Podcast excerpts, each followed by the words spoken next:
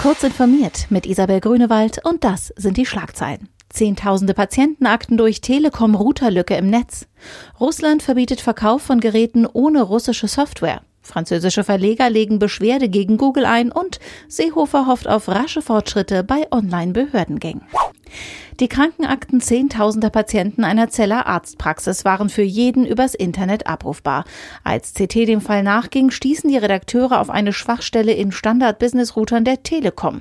Gibt man dort den Dienst HTTPS nach außen frei, öffnet er gleich zehn Ports für Zugriffe aus dem Internet.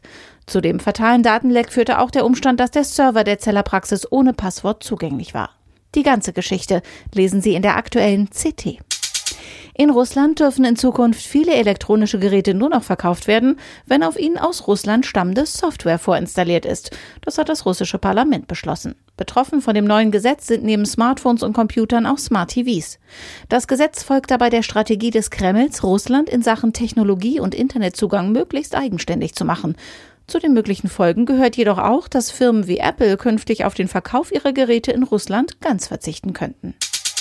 Google will in Frankreich keine Vorschauen mehr von Presseartikeln in den Suchergebnissen anzeigen. Französische Verleger wollen das nicht hinnehmen und haben bei der nationalen Wettbewerbsbehörde Beschwerde eingelegt.